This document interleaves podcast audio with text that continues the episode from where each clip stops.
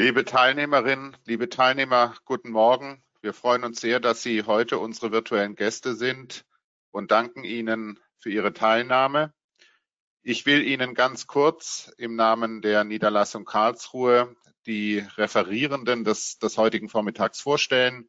Es ist Michaela Turnbauer, Wirtschaftsprüferin und Steuerberaterin seit 16 Jahren bei KPMG und äh, in Karlsruhe verantwortlich für diverse Abschlussprüfungen und auch beschäftigt mit Digitalisierungsfragen.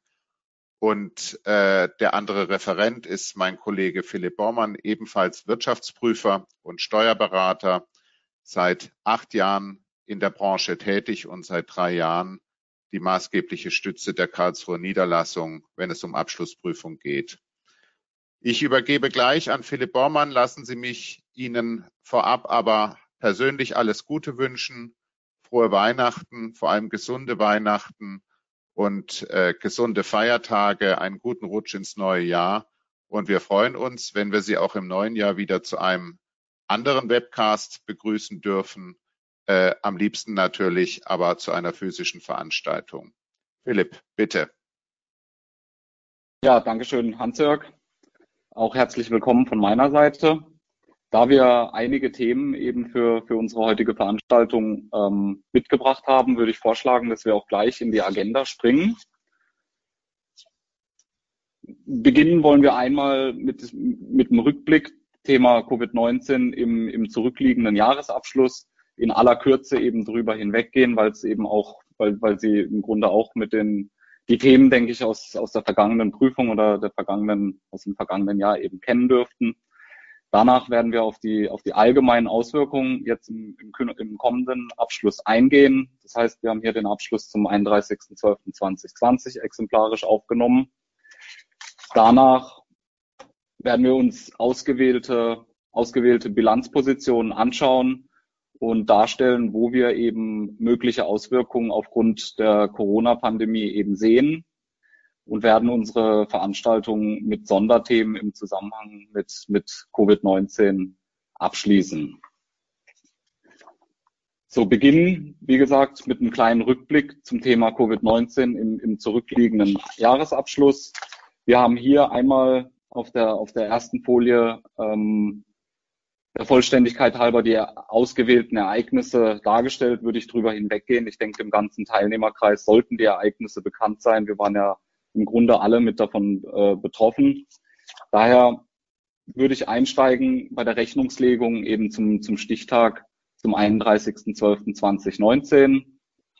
Ähm, hier war die herrschende Meinung eben, dass die, die Covid-19-Krise als, als wertbegründendes Ereignis anzusehen ist das heißt, das Ereignis an sich lag im, im Jahr 2020 und die Kenntnis darüber haben wir auch in, im Jahr 2020 erlangt, weshalb es eben keine Rückwirkung auf die, auf die Zahlen des Jahresabschlusses 2019 hatte. Äh, sehr wohl war dann natürlich in der Berichterstattung darüber äh, Bericht zu erstatten, sei es im Anhang beispielsweise im, im Nachtragsbericht, wo, wo Ausführungen eben aufzunehmen waren, oder aber eben im Lagebericht, wo insbesondere das Thema Prognoseanpassung, ähm, ja, Dauerbrenner, sage ich mal, bei uns zumindest in den Prüfungen war und natürlich auch der, das Thema Risikobericht, wo, wo eben die Risiken ähm, im Zusammenhang mit Corona dann auch nachträglich noch in die, in die Lageberichte eben eingearbeitet werden mussten. Ein weiterer Punkt, die Fortführung der Unternehmenstätigkeit. Auch hier waren gegebenenfalls im, im vergangenen Jahr nochmal Einschätzungen ähm, ein, anzupassen aufgrund eben der Ereignisse, die, die mit Corona in Zusammenhang standen. Und gegebenenfalls kam es da auch nochmal zu, zu einzelnen Ereignissen, die, die in den Abschluss aufzunehmen waren im Nachgang. Was waren, was waren unsere Erkenntnispunkte aus der, aus der zurückliegenden Prüfungssaison? Einmal natürlich die Jahresabschlusserstellung wurde zwangsläufig digitalisiert, da teilweise eben die, die Mitarbeiter im Homeoffice waren, teilweise kurzfristig eben auch Ausfälle zu, zu, ähm, zu, be, zu beziffern waren, um, um eben dort die, die Jahresabschlusserstellung soweit ähm, terminlich oder zeitlich im zeitlichen Rahmen zu halten, war das natürlich eine besondere Herausforderung, im Zusammenhang mit dem Projektmanagement, das heißt generell das Projekt äh, Jahresabschlusserstellung, auch das Thema Risikomanagementsystem. Es haben sich teilweise täglich die, die, die regulatorischen und marktwirtschaftlichen Rahmenbedingungen geändert, wo es, wo eben viel oder eine Vielzahl der Unternehmen eben schnelle Reaktionen zeigen mussten. Und aber auch die, die Zusammenarbeit jetzt mit uns als Abschlussprüfer war, war, ja, war eine Herausforderung bezüglich der Kommunikation. Wir waren ab, ab Mitte März im Grunde ähm, im Homeoffice und haben die Prüfungen dann aus der Ferne eben durchgeführt. Und da ist eben unser, ja, unsere, unser wichtigster Erkenntnispunkt einfach, dass man die Kommunikation, auch wenn, wenn die Prüfung nicht vor Ort stattfindet, eben aufrechterhält, sei es über Telefonkonferenzen oder MS Teams.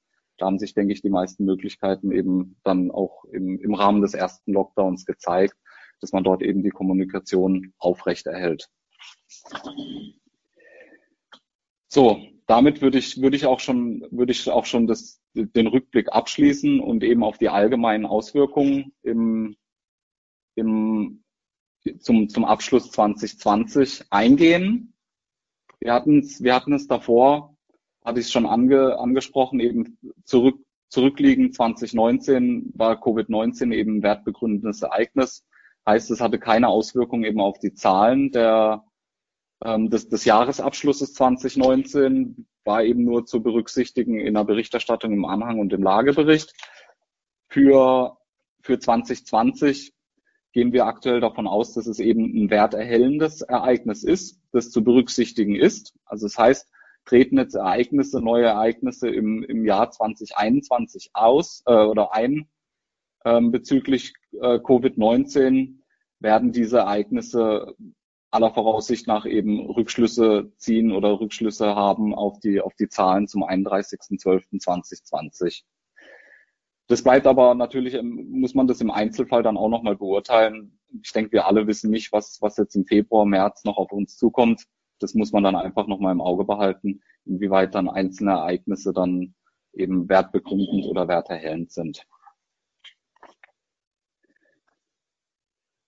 Die Going Concern Prämisse, auch, auch ein, ein Dauerbrenner, sage ich mal, im, im, im aktuellen Umfeld. Ähm, natürlich kann es auf COVID, äh, aufgrund von Covid-19 dazu kommen, dass eben die, die Fortführung der Unternehmenstätigkeit nicht mehr oder das davon nicht mehr ausgegangen werden kann. Dann wäre eben der, der, der Jahresabschluss und der Abkehr von der Going Concern Prämisse aufzustellen. Die Going Concern Prämisse allgemein ist eben ein, ist ein allgemeiner Bewertungsgrundsatz, der, der im HGB geregelt ist. Ähm, ja, die wichtiger Punkt, den man, den man in dem Zusammenhang beachten muss, die, es gilt kein Stichtagsprinzip bei der Going Concern Betrachtung. Das heißt, es sind alle Ereignisse mit einzubeziehen in die, in die Beurteilung, im Grunde bis zur Aufstellung des Abschlusses oder bei, bei Prüfungspflicht dann auch bis zur Erteilung unseres, unseres Bestätigungsvermerks sind im Grunde alle Ereignisse äh, mit einzubeziehen in die, in die, in die Going Concern Prämisse stellt sich natürlich die Frage, welchen Zeitraum betrachten wir dort? Das sind in aller Regel sind es zwölf Monate nach dem Bilanzstichtag, die wir, die wir für die, für die ähm, Annahme der Unternehmensfortführung heranziehen. Aber auch nur, wenn, wenn eben keine bedeutsamen Zweifel bestehen an der Unternehmensfortführung. Äh, bei bedeutsamen Zweifeln an der, an der Unternehmensfortführung äh, betrachten wir oder haben wir einen längeren Zeitraum zu betrachten. Da handelt es sich dann in der Regel ähm, um einen Zeitraum von 24 Monaten. So, wie es, wie es wollen wir kurz eingehen auf die, auf die Bilanzierung unter Abkehr von Going Concern. Geregelt ist das generell im IDW RSHFA 17. Was ist dann der, oder wo liegt dann eben die, der, der Schwerpunkt der Rechnungslegung? Der liegt im Grunde auf der Ermittlung des Reinvermögens eines Unternehmens. Ähm, die, die Bewertung der, der Vermögensgegenstände wäre dann ähm, zu oder auf Grundlage des, des Absatzmarktes vorzunehmen. Wichtig aber hierbei, die, die, das handelsrechtliche Vorsichtsprinzip ist weiterhin einzuhalten. Das heißt insbesondere eben Vermögensgegenstände dürfen nicht höher als die fortgeführten äh, Anschaffungs- oder Herstellungskosten bewertet werden. Zudem gibt es auf der Passivseite eben Verbindlichkeiten und Rückstellungen, die zusätzlich ähm, zu, zu erfassen sind. Hier als Beispiel aufgeführt beispielsweise mittelbare Pensionsrückstellungen oder eben auch Verbindlichkeiten, die bei einer möglichen Geschäftseinstellung dann anfallen, sei es Abfindung oder Vertragsstrafen. Gut, zum Go, zur Going Concern Prämisse haben wir auch eine, eine Umfrage mitgebracht. Da, ich würde, würde einmal die, die Frage vorlesen. Wir haben vier Antwortmöglichkeiten, die Sie auf der Folie auch, auch sehen, mitgebracht. Und im Anschluss haben Sie dann die Möglichkeit, an der, an der Umfrage eben teilzunehmen. Und zwar die, äh, die Frage ist, welche Folgen ergeben sich bei der Abkehr der Going Concern Prämisse für den Jahresabschluss nach HGB? Antwortmöglichkeit eins: Bilanzierung erfolgt wie unter Going Concern, aber Beschreibung der, der kritischen Unternehmenssituation erfolgt im Lagebericht. Antwortmöglichkeit zwei: Die Vermögensgegenstände werden ausschließlich zu Zeitwerten bewertet. Äh, Möglichkeit drei: Stellung eines Insolvenzantrags und wir bilanzieren wie unter Nummer eins. Und Möglichkeit vier, die Bewertung der Vermögensgegenstände hat unter Veräußerungsgesichtspunkten zu erfolgen. Das handelsrechtliche Vorsichtsprinzip ist zu beachten. Dann würde ich Sie einmal bitten, an der Umfrage, die Sie jetzt gleich sehen müssten, teilzunehmen.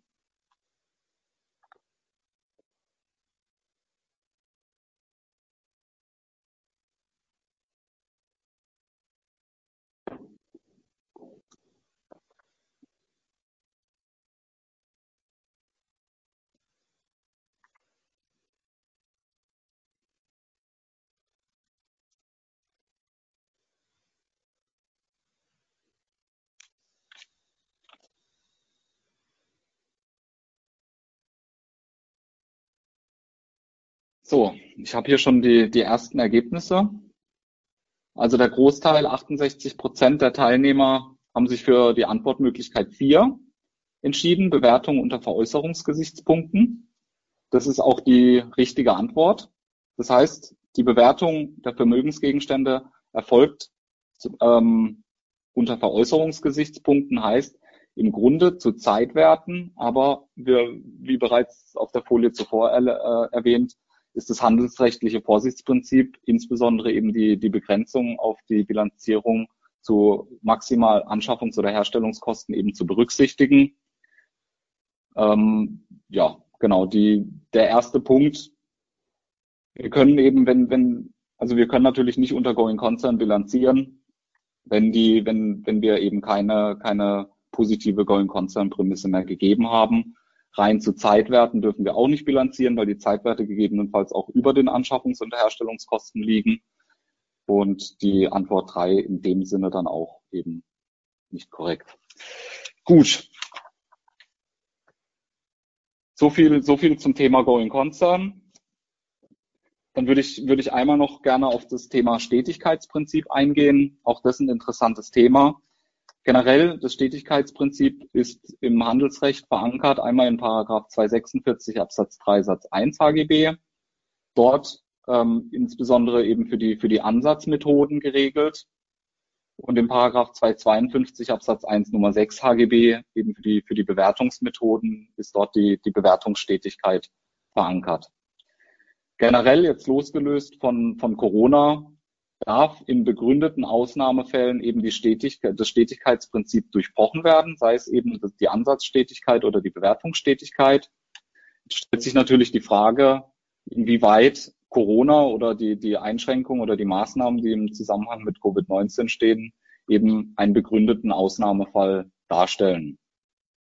Hierzu hat unser Berufsstand, das IDW, ähm, Ende März ein also einmal festgestellt natürlich, dass Covid-19 ein gravierendes aus, äh, exogenes Ereignis darstellt und unter Umständen eben auch ähm, die Möglichkeit bietet, die, die Stetigkeit zu durchbrechen. Das ist dann natürlich im Einzelfall zu prüfen. Ähm, was wichtig ist bei der Stetigkeitsdurchbrechung, stets ähm, die Anpassungen sind im Anhang anzugeben und es ist eben auch im Anhang eine Begründung aufzunehmen, warum die Stetigkeit durchbrochen wurde. Generell zum Thema Stetigkeit, zum auch die Kommentar, Kommentarmeinungen eben im Grunde geregelt in DRS 13 und IDW RSH 38. Und es gibt im Grunde vier wesentliche Punkte, die, die eben eine Stetigkeitsdurchbrechung ähm, ermöglichen. Das sind einmal rechtliche Gegebenheiten, die sich ändern. Ähm, wenn man, wenn, wenn man eine Anpassung vornehmen muss an geänderte oder neue deutsche Rechnungslegungsstandards oder aber beispielsweise eine neue Ansatzmethodik oder Bewertungsmethodik eben eine Verbesserung der Darstellung der VFE-Lage darstellt oder aber eine Anpassung eben an konzerneinheitliche Bilanzierungsgrundsätze erfolgt.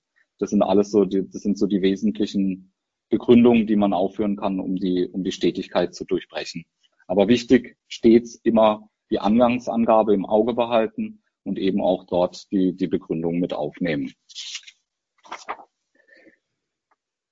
Zu guter Letzt haben wir auch noch die, die, die auf der nächsten Folie die, die Aussetzung der Insolvenzantragspflicht mit aufgenommen. Die Regierung hat ähm, im, im, im jetzt ab, fast abgelaufenen Jahr eben das Covid-19-Insolvenzaussetzungsgesetz verabschiedet. Das heißt im Grunde für den, für den Tatbestand der Überschuldung im Insolvenzrecht ähm, wurde die Insolvenzantragspflicht ähm, bis, zum, bis zum Ende diesen Jahres, bis zum 31.12.2020 ausgesetzt. Für den Tatbestand der Zahlungsunfähigkeit hat der Gesetzgeber eben die äh, Antragspflicht bis zum, bis zum 30.09.2020 ausgesetzt. Heißt, seit dem 1.10.2020 gilt wieder die, die gesetzliche Verpflichtung, eben bei Zahlungsunfähigkeit einen Insolvenzantrag zu stellen. Gut, so viel, so viel zu den allgemeinen Auswirkungen. Damit würde ich an meine Kollegin Michaela Thurnbauer weitergeben. Auch ein herzliches Willkommen von meiner Seite. Ich würde jetzt anhand insbesondere der Bilanz äh, eine, ja, eine Durchführung machen, wo die wichtigsten Punkte sind im Rahmen von Corona, wo sie wahrscheinlich Auswirkungen auf eine entsprechende äh, Bilanzierung von einzelnen Bilanzposten ergeben kann oder ähm, vielleicht im positiven oder im negativen Sinne. Damit kommen wir zur ersten Folie, äh, Wertminderungen im Anlagevermögen.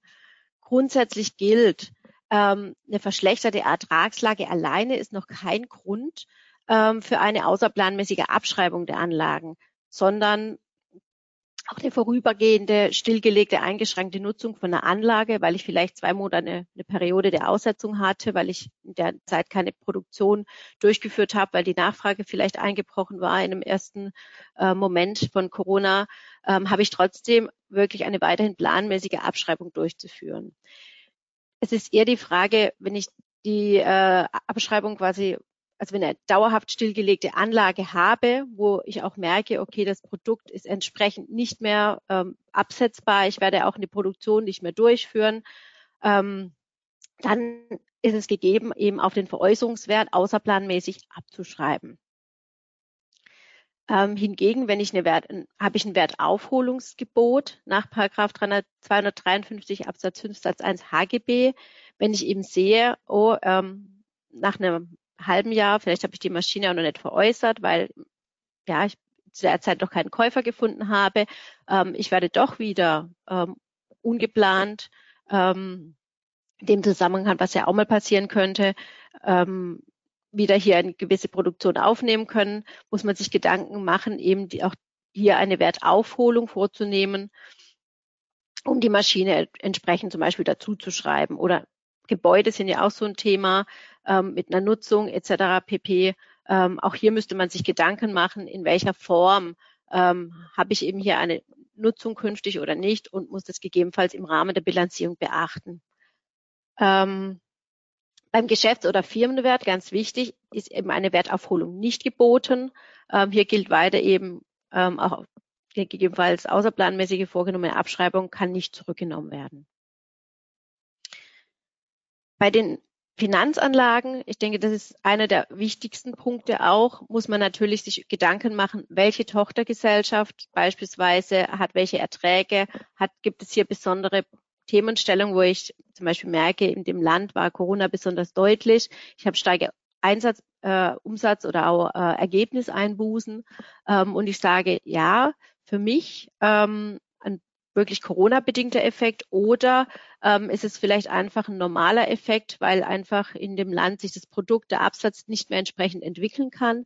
Dann muss ich natürlich hier äh, aus dem Gesichtspunkt heraus entscheiden, habe ich eine voraussichtlich dauernde Wertminderung, dann muss ich eine Abschreibung vornehmen oder habe ich eben keine dauernde Wertminderung, dann äh, erfolgt oder im HGB eben das sogenannte gemildertes Niederstwertprinzip und eine Abschreibung ist nicht notwendig im Rahmen der äh, Bewertung zum Jahresabschluss.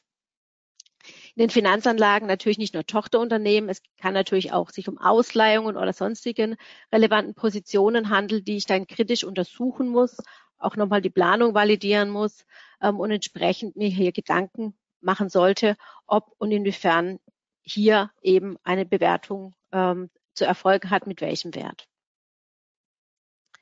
Auf der nächsten Folie ähm, noch die Besonderheit, wo man auch nochmal darauf hinweisen wollte, im, insbesondere bei den Markt- oder Börsenpreisen gibt es hier nochmal die, die äh, Themenstellung oder so eine Guidance auch vom IDW. Ähm, der Zeitwert des, also wann eine dauernde Wertminderung eben vorliegt. Ähm, und das ist eben, wenn der Zeitwert des Wertpapiers in den sechs Monaten vor dem Abschlussstichtag permanent mehr als 20 Prozent unter dem Buchwert liegt oder aber äh, wenn der Durchschnittswert des täglichen Zeitwerts in den letzten zwölf Monaten mehr als zehn Prozent unter dem Buchwert gelegen hat. Ähm, bei stark abweichendem Kursverlauf des Wertpapiers im Vergleich zur allgemeinen Entwicklung oder eben eine erhebliche Verschlechterung der Bonität oder des Ratings des Emittenten. Also das sind für mich dann die Indikatoren im Rahmen der Bilanzierung, wo man drauf schauen muss, habe ich hier eben eine dauerhafte Wertminderung, die ich bilanziell berücksichtigen muss. Im Umkehrschluss heißt es zum Beispiel, liege ich jetzt nur fünf Prozent unter dem Buchwert, muss keine Abschreibung erfolgen als dauerhafte Wertminderung. Aber ich habe hier natürlich die Verpflichtung, dies im Anhang anzugeben, ähm, dass ich eben hier darunter liege ähm, und aber aufgrund der, des gemilderten Niederwertsprinzip nicht davon ausgehe, dass es eine dauerhafte Wertminderung ist und ich deswegen keine Abschreibung vornehme. So.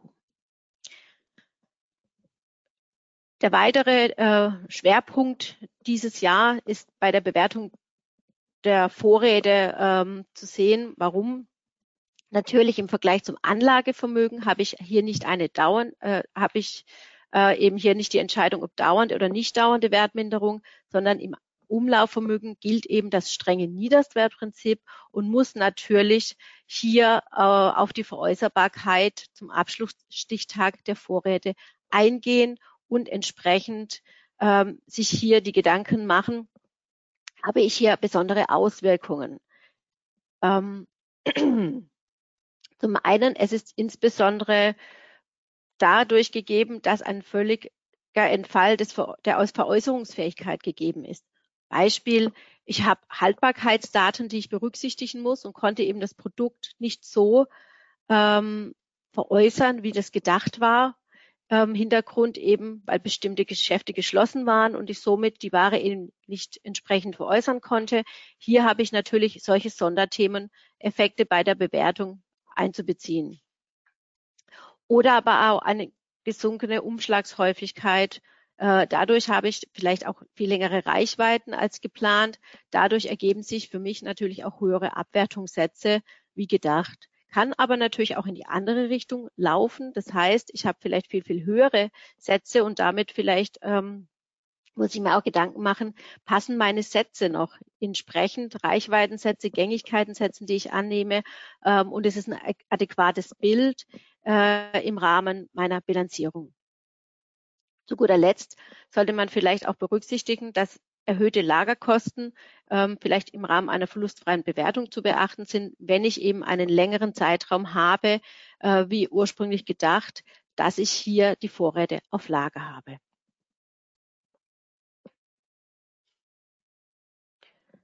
Das weitere große Thema in den Vorräten ist das Thema Leerkosten. Warum Leerkosten? Ähm, die vorübergehende Stillung oder Nutzungseinschränkung von Anlagen können eben in sogenannte Leerkosten entstehen. Das heißt, ich produziere eben ähm, und produziere anstelle 10.000 Teile, wie üblich, vielleicht nur 5.000 Teile. Ähm, auch hier habe ich natürlich für diese Produktion der Teile einen ähm, höheren Anteil an Kosten, Fixkosten eben in Bezug auf die Anzahl, die ich vielleicht bislang hatte. Diese Leerkosten dürfen nicht in die Herstellkosten einbezogen werden. ähm, da es keine Fertigungsgemeinkosten äh, sind in dem Moment ähm, und aus diesem Grund eben als Aufwand in der Periode zu erfassen. Ansonsten würde ich ja eben, wenn ich äh, den Anteil der Fertigungsgemeinkosten viel höheres Maß hätte wie bislang, sehr, sehr hö äh, höheren Herstellungskostenwert ansetzen, der ja auch nicht adäquat im Vergleich vielleicht zum Verkaufspreis wäre. Es gibt eine sogenannte Vermutungsregel. Wann spreche ich denn von Lehrkosten? Äh, soweit die erreichte Beschäftigung ungefähr 70 Prozent der Normalbeschäftigung übersteigt, kann auf die Eliminierung von Lehrkosten verzichtet werden. Das bedeutet eben, ähm, ich habe meinem Beispiel von 10.000, wenn ich mindestens 7.000 oder mehr produziert habe, ähm, wäre ich in dem Moment aus der Lehrkostenthematik raus. Würde ich natürlich unter den 7.000 liegen, wäre die äh, Systematik, dass ich mir eben über Lehrkosten gesondert Gedanken machen muss und diese zu eliminieren sind.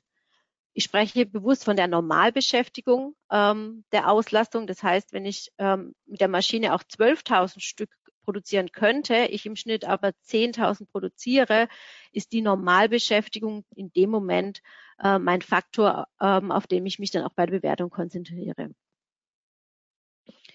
Ähm, und je nach Heterogenität der relevanten Parameter ist eine differenzierte Analyse zum Beispiel je Werk oder Produktgruppe durchzuführen. Es kann ja sein, ein Produkt lief trotz Corona super. Das heißt, ich habe hier natürlich viel, viel mehr Teile produziert. Beim anderen war eher eine schwächere Auslastung. Da muss ich natürlich aufgrund der Einzelbetrachtung der Vorräte auch hier ähm, differenziert schauen, wo habe ich gegebenenfalls Leerkosten und wo nicht. Es besteht auch hier ein sogenanntes Wertaufholungsgebot. Ähm, wenn jetzt zum Beispiel Kunde für eine außerplanmäßige Abschreibung entfallen, ist eine ertragswirksame Zuschreibung vorzunehmen. Auch hier könnte ich ja in der Vergangenheit Artikel abgeschrieben haben, weil ich gedacht habe, ich kann sie nicht mehr veräußern. Aufgrund von Corona und vielleicht einem Internetboom, äh, wo auch Dinge gekauft wurden oder verstärkt gekauft wurden, was ich so nicht annehmen konnte, ähm, kann es gegebenermaßen sachgerecht sein, dass ich diese Artikel eben wieder aufwerten muss. So, der nächste Themenblock, ähm, die Thematik Forderungen. Ähm, natürlich habe ich, ähm, wenn ich Umsätze generiere, meine Forderung, die oftmals nicht sofort beglichen wird, sondern einen gewissen Zeitablauf bedarf ähm, und Zahlungsschwierigkeiten bei Kunden ähm, eben aufgrund der Pandemie verstärkt auftreten können, habe ich ein erhöhtes Ausfallrisiko. Deshalb muss man sich eben darauf konzentrieren, ähm, ob die einzelnen Forderungen werthaltig sind oder ob ich gegebenenfalls hier einen Abwertungsbedarf sehe. Gerade ähm, ja, erfahrungsgemäß äh, hab, gibt es natürlich auch viele ähm, Unternehmen, die verstärkt unterjährig den Fokus hier natürlich gelegt haben und auch ähm, ein strengeres Forderungsmanagement an der, ähm, an der täglichen Arbeit orientiert haben, wie vielleicht bislang. Ähm, und zum Beispiel aus meiner persönlichen Arbeit kann ich nur sagen, äh, hier war die Erfahrung eher positiv, dass die äh, wenig Ausfälle bislang zu beklagen waren, weil man wirklich ein sehr starkes Controlling-Instrument darauf suggeriert hat. Nichtsdestotrotz, aufgrund der aktuellen Situation, ähm, ist es eben geboten, sich da wirklich kritisch ähm, mit auseinanderzusetzen, auch wenn ich beispielsweise davon ausgegangen bin, bisher ab 60 Tagen wäre es ja auch, ähm, ist für mich noch nicht so kritisch, ist vielleicht äh, auch dieses Gedankengut auf der aktuellen Situation heraus nochmal zu würdigen, muss ich nicht doch eine Einzelwertberichtigung vornehmen. Ähm, wenn eben Unternehmen betroffen sind von der Krise ähm, und eben ihre, Zahlungs ja, ihre Zahlungen wahrscheinlich nicht mehr vornehmen werden. Man kann sich auch Gedanken machen, wenn man es vielleicht im Einzelfall nicht greifen kann, ob es sachgerecht ist, durch eine Pauschalwertberichtigung ähm, eben eine krisenbedingte Anhebung der Pauschalwertberichtigung vorzunehmen. Ähm, wenn ich die Erfahrung habe oder vielleicht auch aus der Analyse meiner Kunden und Forderungsbestände, dass es vielleicht nicht sachgerecht ist, eine Einzelwertberichtigung vorzunehmen, aber gegebenenfalls eben ähm, das Risiko durch eine Pauschalwertberichtigung abzudecken.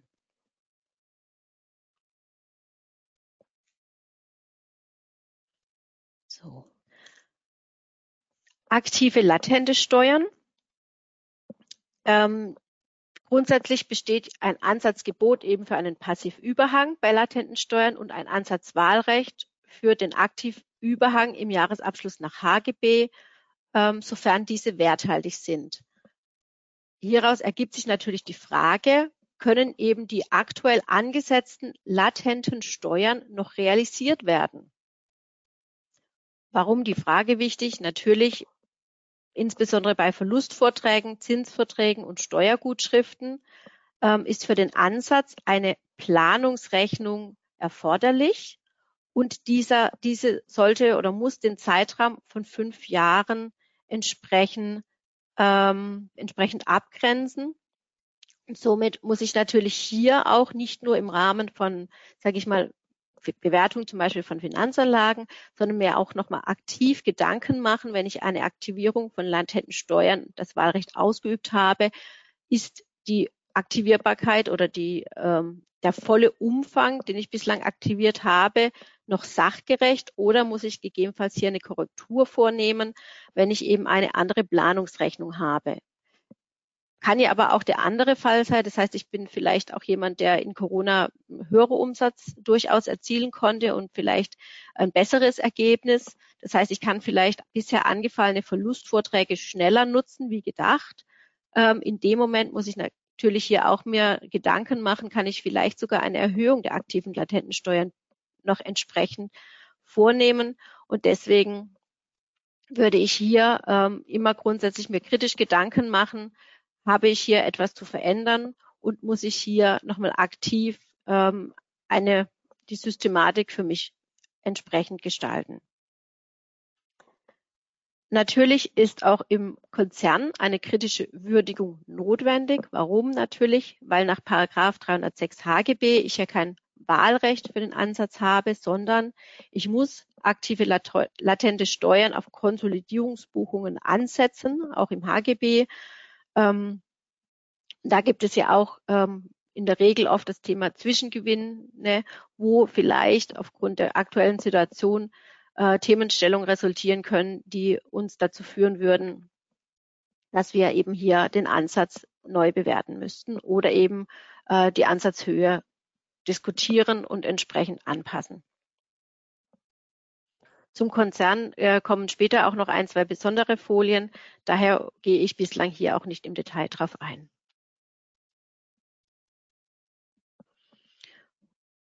Rückstellung. Natürlich äh, sind Rückstellungen auch gesondert zu würdigen für drohende Verluste.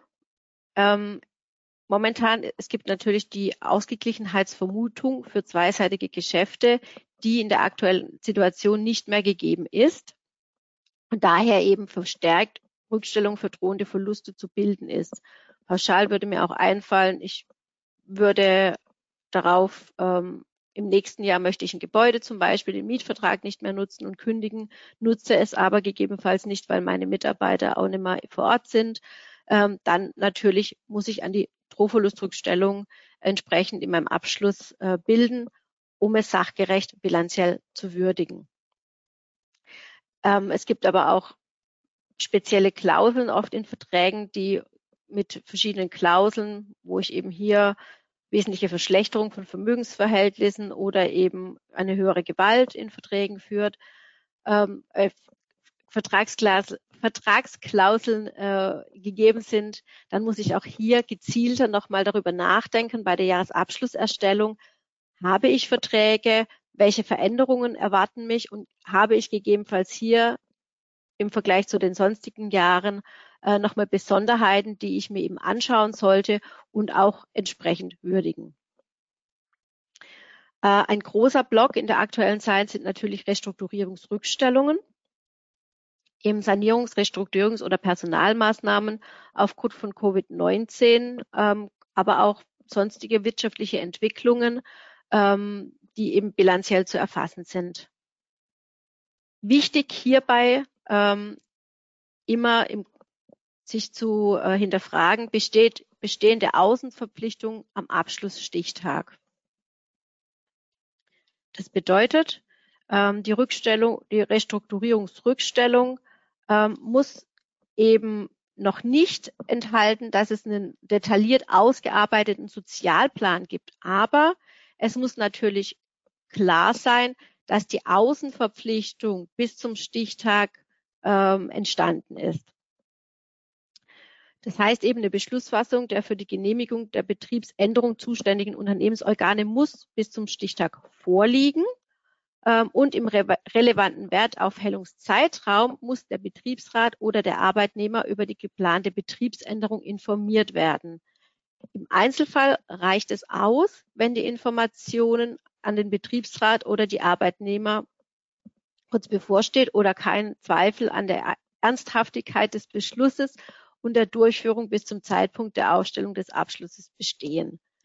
Ähm, das heißt eben hier wirklich sich Gedanken machen, welche Form der Restrukturierung plane ich gegebenenfalls und welche Kommunikationsinstrumente sind erfolgt, damit ich bis zum Jahresende eben eine Rückstellung begründen kann.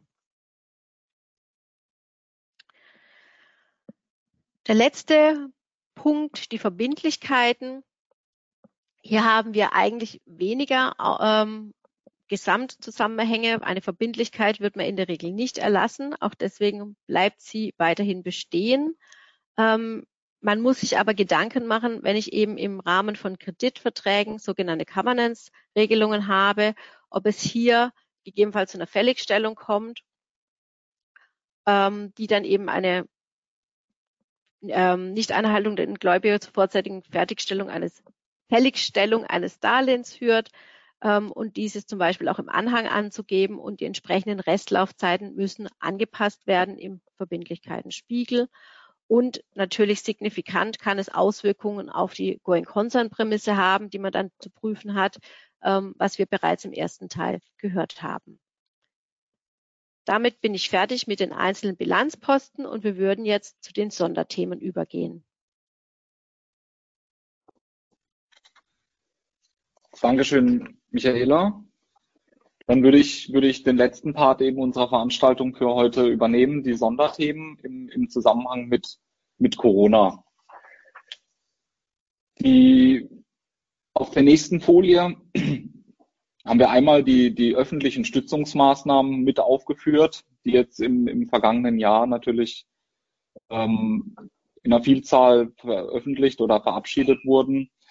Diese, diese öffentlichen Stützungsmaßnahmen sind zum einen natürlich in die Beurteilung der Going Concern Prämisse mit einzubeziehen und natürlich sind sie, sind sie am Ende des Tages auch zu bilanzieren.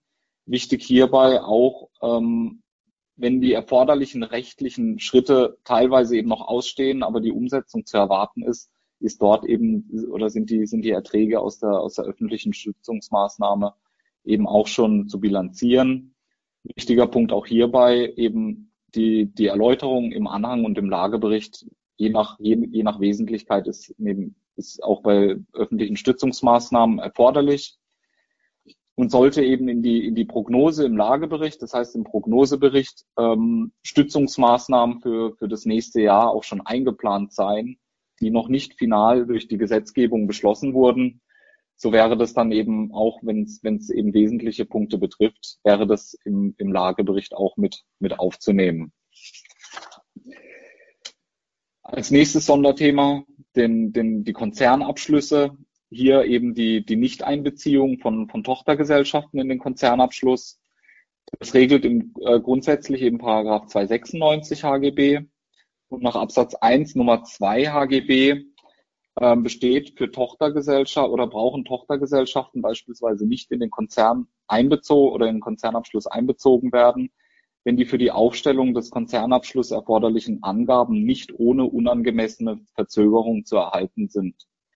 Heißt im Umkehrschluss sollten mögliche Lockdowns oder Maßnahmen oder derweilen äh, beispielsweise die, die Aufstellung eines Berichtspakets oder des Jahresabschlusses bei einer Tochtergesellschaft, in welchen Ländern auch immer, so stark verzögern, dass am Ende des Tages die, die, die, der Konzernabschluss terminlich in Gefahr sein sollte, kann man eben, äh, kann man das in Betracht ziehen, äh, auf eine mögliche Nichteinbeziehung eben, eben hinzuwirken. Der zweite Punkt, eben die Geschäfts- oder Firmenwerte. Frau Thurnbauer hatte das ja gerade schon mal angesprochen. Natürlich ist es nicht auszuschließen in der aktuellen Situation, dass einige oder einzelne Tochtergesellschaften eben durch Corona so stark beeinträchtigt sind in der Ertragslage, dass es, dass es eben auf die, dass es, dass es zu Bewertungsfragen bezüglich des Geschäfts- oder Firmenwertes kommen kann im, im Konzernabschluss, wo gegebenenfalls eben außerplanmäßige Abschreibungen vorzunehmen wären. Oder aber, was man auch äh, im Hinterkopf behalten sollte, eben die aufgedeckten stillen Reserven aus Erstkonsolidierung, die, die auf Konzernebene erfasst sind, auch die können möglicherweise ähm, durch Wertminderungen eben betroffen sein. Das gilt generell natürlich für, für, ähm, für vollkonsolidierte Unternehmen, die eben in den Konzernabschluss einbezogen sind. Ähm, gilt aber natürlich auch für assoziierte Unternehmen, heißt äh, Unternehmen, die at Equity in den Konzern einbezogen sind. Auch hier kann es natürlich, kann es sich ergeben, dass, dass auch der at Equity Buchwert Wert gemindert sein könnte. Gleiche eben auch für Gemeinschaftsunternehmen. Was wir hier jetzt nicht mit aufgenommen haben, der Vollständigkeit halber nochmal auf, auf der Tonspur.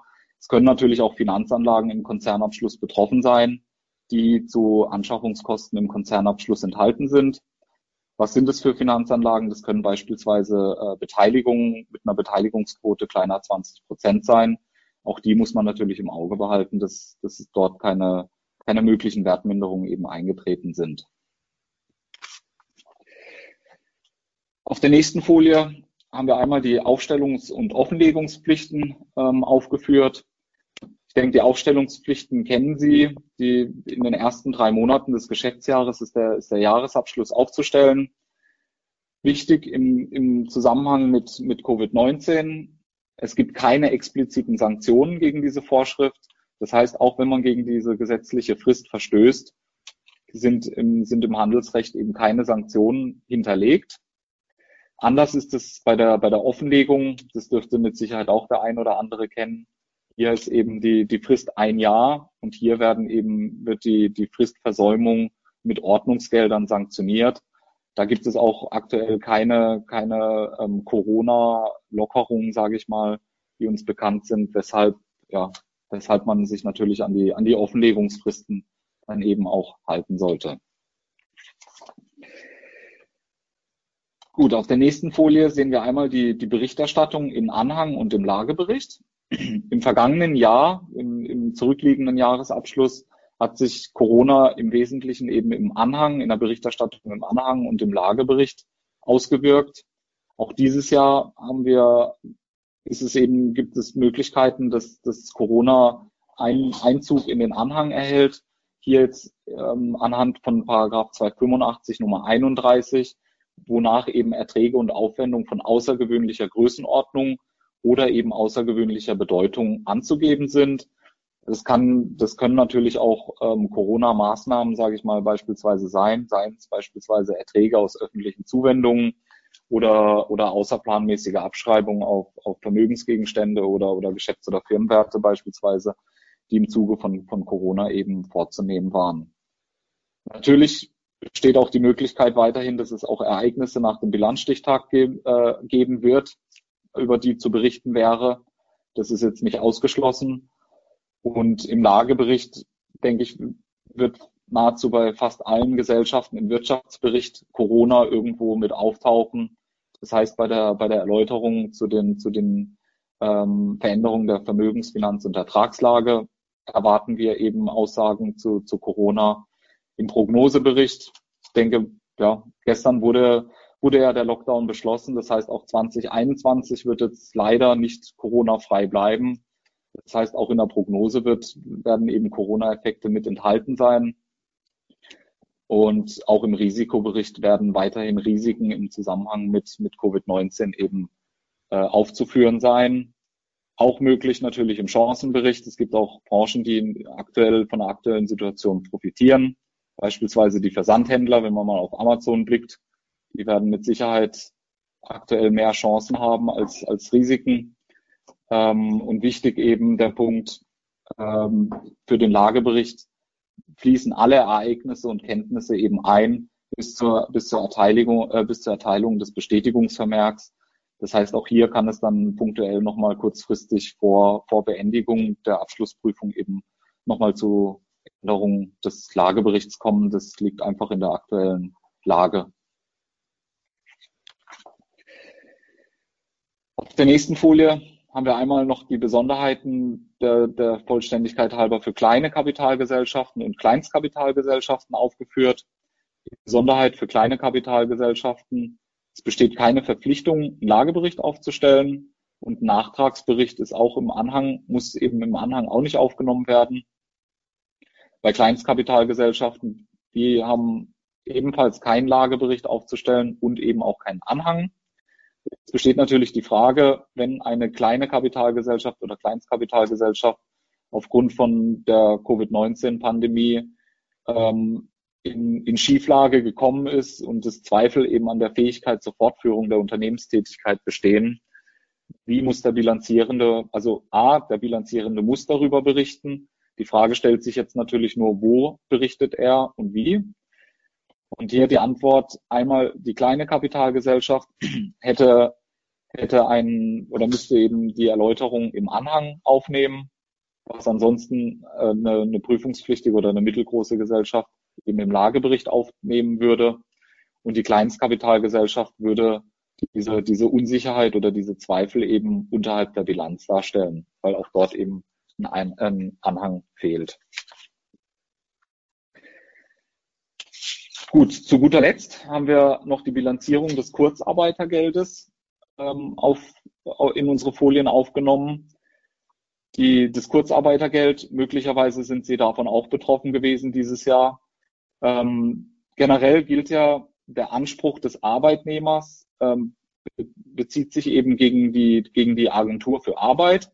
Der Arbeitgeber an sich ist eben, äh, ist, ist ein Treuhänder, der für die Auszahlung zuständig ist und beantragt dann im Grunde im Nachgang die Erstattung äh, des Kurzarbeitergeldes bei der Agentur für Arbeit.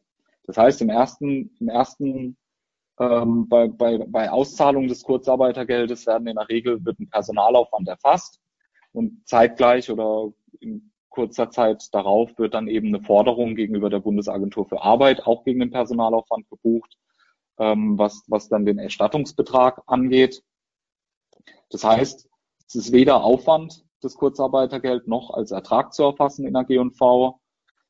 Und die, was, was möglicherweise eben in der G&V Auswirkungen haben kann, sind Erstattungen für Beiträge, die ausschließlich der Arbeitgeber zu tragen hat.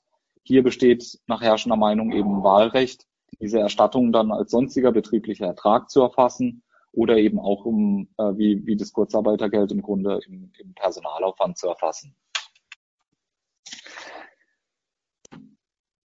Gut, das waren, das waren soweit die Sonderthemen, die wir, die wir im, im Rahmen unserer Veranstaltung präsentieren wollten im Zusammenhang mit Corona. Schaut's mal in den Fragenbereich oder guck mal virtuell, virtuell in die Runde, ob es Fragen gibt. Ich sehe, gibt es aktuell keine Fragen.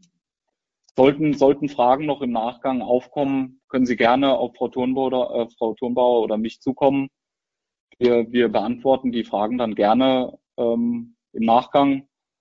Ansonsten bleibt mir nur zu sagen, vielen Dank für die, für die Teilnahme. Ich hoffe, wir hatten, wir hatten einige Themen mit dabei, die, die interessant für Sie waren.